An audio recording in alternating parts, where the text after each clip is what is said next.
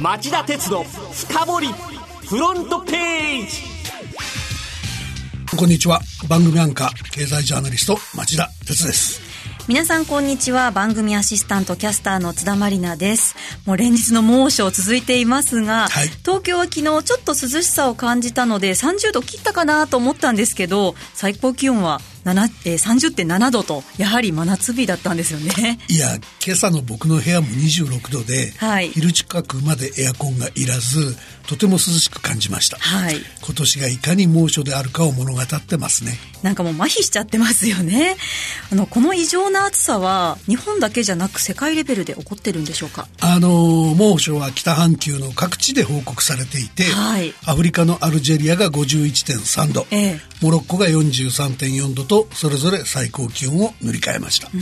からカナダの東部のケベック州では日中の気温が35度を超える日が続き猛暑が原因とみられる死者数が90人に達したとの報道もあります。あと日本ではもう異常な大雨による甚大な被害も受けましたね。大雨は大雨も世界中で起きてます、はい、ラオスでは暴風雨に伴う増水で建設中のダムが決壊し数百人が行方不明ベトナムでは先週に先週台風9号が北部に上陸上陸。豪雨や洪水で30人以上が死亡された死亡した模様です。のこの異常気象の原因って何なんですかね？定説はまだありませんけども、はい、世界気象機関は温暖化ガス増加による長期的な地球温暖化の傾向と関係しているとしてますね。やはり二酸化炭素とかね温室効果ガスの増加関係してるんですね。国連の気候変動に関する政府間パネルは10月に韓国で開かれる会合で現状の温暖化ガスの排出ペースが続くと2040年頃の気温が産業革命前より1.5度上昇するとの予測をまとめ特別報告書として公表する予定です。温暖化の被害を抑えるには今世紀半ばまでに温暖化ガスの排出を実質ゼロにする経済活動などの変革が必要だとしています。あの世界中の国々が早急に気候変動への対応に取り組まなきゃいけませんね。さて今週も町田さんが選んだ1週間の政治経済ニュースをランキング付けして1位から順に時間の許す限りご紹介していきましょ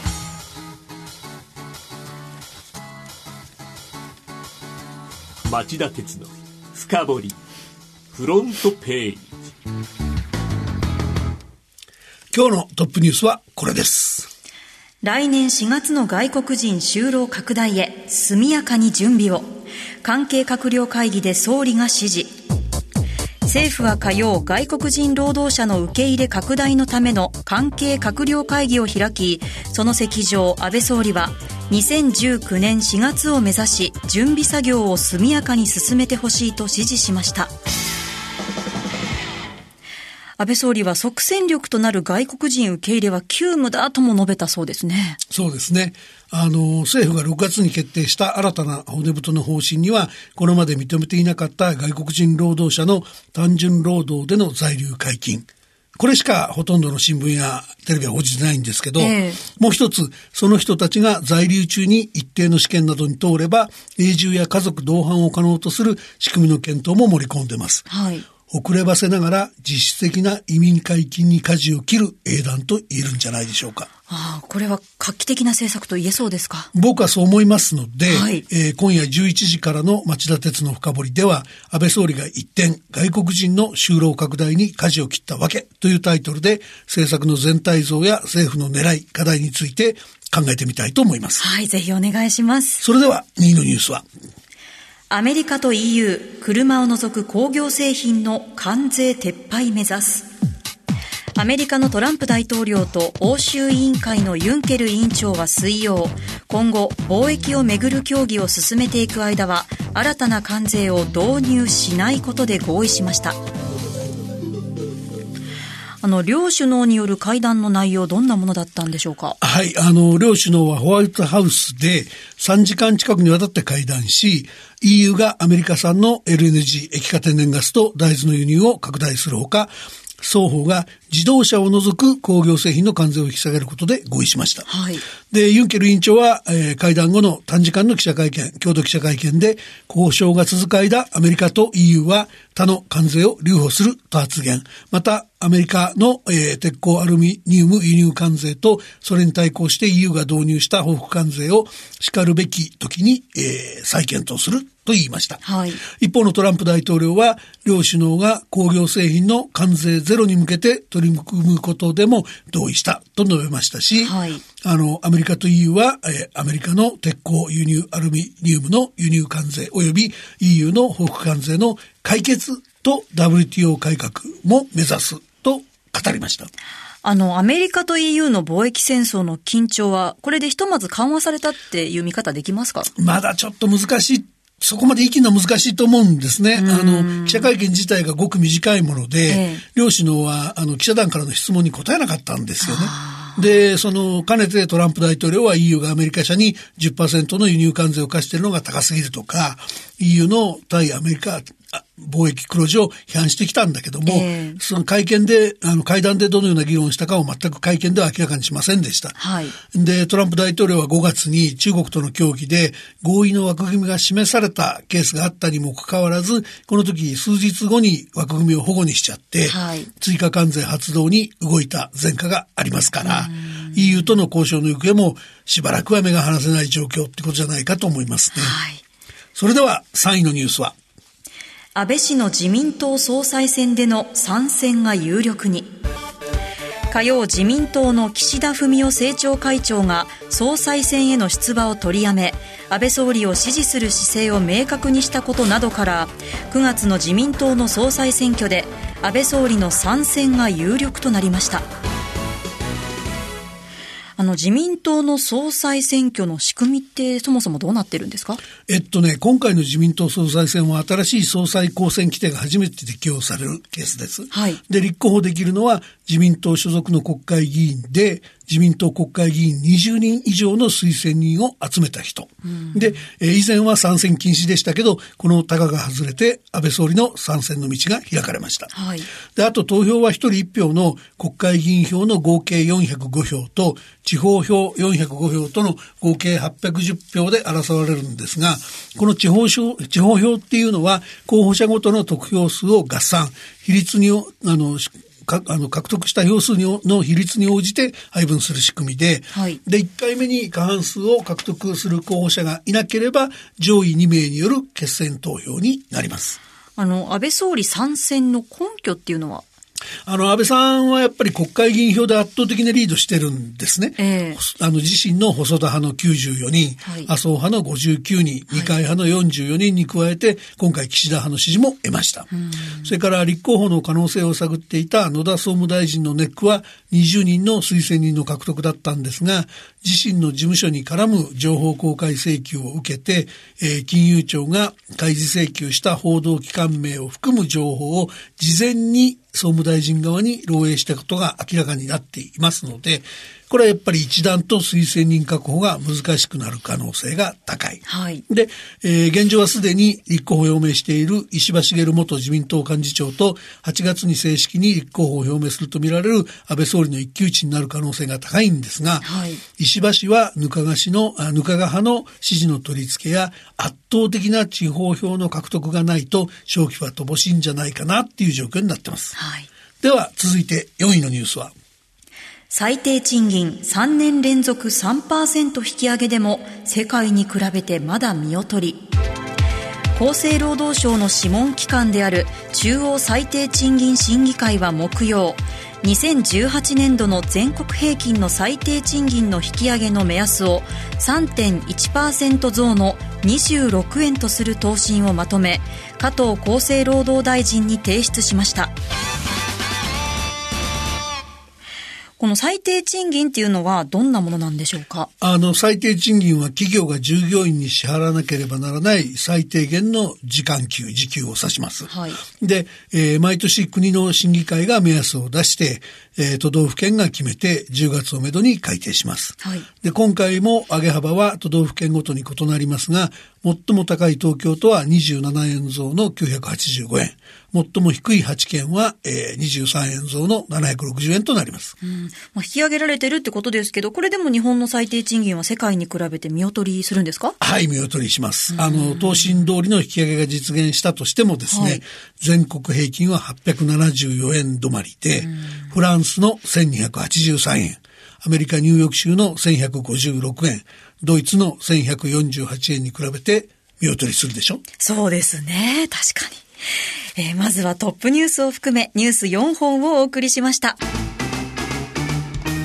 町田鉄の深掘りフロントページそれでは5位のニュースは？石炭火力発電高効率大型に限定国際社会の理解へ経産省告示木曜付の日本経済新聞長官によりますと、経済産業省は年内にも省エネルギー法に基づく告示を出し、新設する石炭火力発電所について、燃焼効率の高い大型のものに限定する方針を固めました。化石燃料を使った火力発電に対して批判を強めている国際社会や投資家の理解を得ることが狙いです。国際社会の批判ってどんなものがあるんですか？国際社会で地球温暖化問題への対応の重要性が幅広く認識されてきた中で、ええ、2030年になっても電力の26%を火力石炭火力発電で賄うとした日本のエネルギー基本計画が強い批判の対象になってるんですね。大きな国際会議のたびに日本は化石賞など皮肉な皮肉の効いた賞もいただいてるでしょう。賞ってあの賞ですかね。そうそう。だから化石燃料なんか使ってる化石みたいなやつって意味ですからね。ああ、皮肉ですね。うん、で、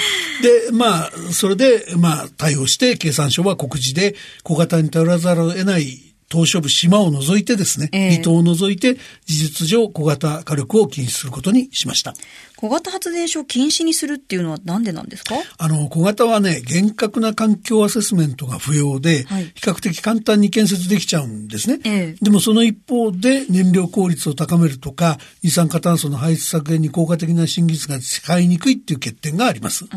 で、えー、経済産業省が進めた電力自由化も災いしたっていう声もあって、その発電に参入する企業が最近多いんだけども、えー、その小型石炭火力発電所を建設することが多いっていうんですね。はい、で、環境省は現在、全国で33基の石炭火力の新設計画があるんだけど、このうち11基が小型火力に集中しているじゃないかと言って、はい、経産省を厳しく批判しています。はい、では、6位のニュースは？ブリックス首脳会議で習近平国家主席らがアメリカを批判。ブラジル、ロシア、インド、中国、南アフリカの新興5カ国の首脳会議が水曜から3日間の日程で南アフリカの最大都市ヨハネスブルクで始まり中国の習近平国家主席が初日の会合で演説。アメリカのトランプ政権との間で貿易戦争が激しさを増していることを念頭に貿易戦争を拒否しなければならない。誰も勝者になれないからだと訴え保護主義的な政策を進めるアメリカのトランプ政権に対して各国が連携して対抗するよう呼びかけました。アメリカの保護主義政策に対する批判はもう世界中に広まってますね。そうだね。あの、アメリカ発の貿易戦争を懸念する声は、先週土曜日からアルゼンチンのブエノスアイレスで開かれた G20 の財務大臣中央銀行総裁会議でも続出してましたね。えー、一方、このブリックスの首脳会議の方ですけど、はい、議長国の南アフリカのラマポーザ大統領は WTO ルール違反の措置が取られ、途上国に影響が及ぶことを懸念していると言って、はい、米中双方の報復関税の応酬に懸念を示しました。それでは7位のニュースはこれです。ヤマト運輸、過去2年間で過大請求4万8000件。ヤマトホールディングスは火曜、2016年5月からの2年2ヶ月の間に、子会社ヤマトホームコンビニエンスで受注したおよそ12万4000件の法人向けの引っ越し代金請求のうち、およそ4万8000件、総額17億円の過大請求があったと発表しました。取引があった3367社のうち8割の2640社で実際に運んだ荷物量を上回る金額を請求していました。ひどい話ですけど、はい、この問題、ヤマトはどう説明してるんでしょうか？あの、記者会見でヤマトは、管理手続き上のミスだって説明してます。だけど、そうじゃなくて、えー、見積もり代金自体を水増ししてたんじゃないかっていう見方もありますので、はい、えー、調査の行方が注目されてます。そうですね。それでは、8位のニュースは？中国の民間債務額の膨張は警戒レベル。内閣府がレポートで継承。内閣府が木曜日に公表したレポート「世界経済の潮流」によりますと中国とカナダの GDP 国内総生産に対する民間債務残高の比率が2008年のリーマンショック以降大きく上昇しており留意が必要だと警鐘を発しました。あの、民間債務って言ってもいろいろあるんですよね。はい。で、中国は国有企業を中心に企業部門の債務の増加が。はい。で、カナダは金融緩和なんかもあって、住宅ローン絡みでの家計の、借り入れの増加が民間債務全体を押し上げたっていう構図になってます。なるほど。わかりました。町田さんすみません。ここで時間が来てしまいましたので、ご紹介する予定だった9位以降のニュース簡単にお願いできますでしょうか？はい。えー、9位は Google の4、6月決算。EU の制裁金計上で9%最終減益にということなんですが、はい、これ減益理由はその EU の競争法違反の制裁金50億7000万ドルの引き当てをしたからであって、はい、えー、実態的には業績は絶好調で売上高は26%増ということですから成長力勢いは健在です、はい、それから10位はシェアリングエコノミーの経済規模は5000億円。内閣府が2016年の実情試算っていうえー、ニュースで、はい、これはあの試算によると、えー、シェアリングエコノミー全体の生産額は4700億から5250億円でそのうち今後の、えー、推計方法の見直しで GDP 上乗せ効果が期待できる生産額と生産額を業態ごとに調べていったと。はい、で民泊なんかのスペースが700億から1000億。メルカリなんかの中古品売買のものが150億あの家事サービスなんかのスキル時間が100億から200億ということだそうです、はい、それから番外としては国連がかつてない現金不足に陥っていると、えー、で、えー、81カ国特に最大の拠出国である、えー、アメリカをはじめスーダンアンゴラケニアといったアフリカ諸国イランやシリアなどの中東諸国も未払いで、えー、事務総長が